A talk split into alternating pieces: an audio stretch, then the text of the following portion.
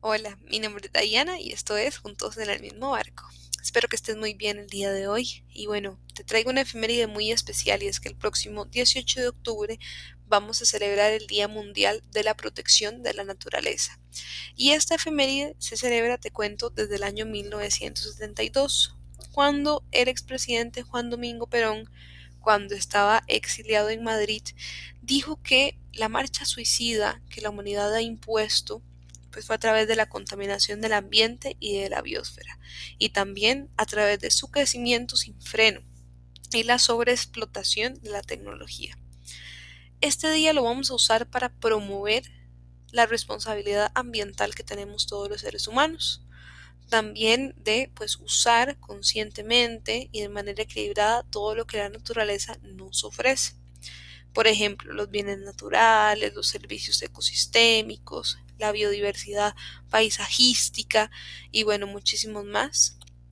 Y es que, bueno, la protección de la naturaleza em, es también la protección de los ecosistemas, de la biodiversidad que habita en ellos y por supuesto es una responsabilidad de todos los seres humanos. Y por eso necesitamos crear nuevas políticas, nuevas leyes, gobierno por gobierno, que nos ayuden a regular el uso de los recursos naturales, también otros que ejecuten la evaluación y estudios de impacto ambiental, eh, actividades de desarrollo del país en sí, por ejemplo, el año 2021, donde Costa Rica se compromete a que va a contribuir en cero al calentamiento global, porque vamos a pasar a ser carbono neutral. Y bueno, en sí, promover el saneamiento ambiental. Y es que, bueno, existen muchísimos espacios que son aislados, que no nos damos cuenta de que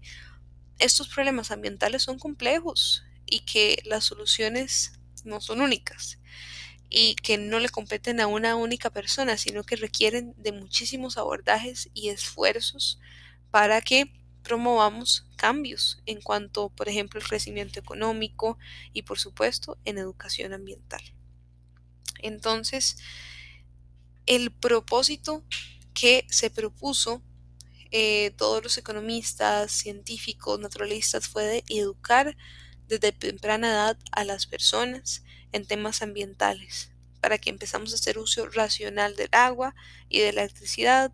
utilizar la luz solar, desconectar los aparatos que tengas ahí por tu casa, que cuides las plantitas, que no dañes los árboles, los animales, que respeten los ríos, y sobre todo tener mucho respeto y contacto por la naturaleza. Así que si te gustó el episodio de hoy, te invito a que reflexiones acerca de las maravillas que obtenemos de la naturaleza y cómo podemos hacer para pues reducir nuestra huella ecológica al mínimo. Y bueno, si te gustó este episodio, te recuerdo que ya tenemos perfil de Instagram, nos puedes seguir arroba juntos en el mismo barco y pues que vuelvas pronto. Gracias y nos vemos pronto.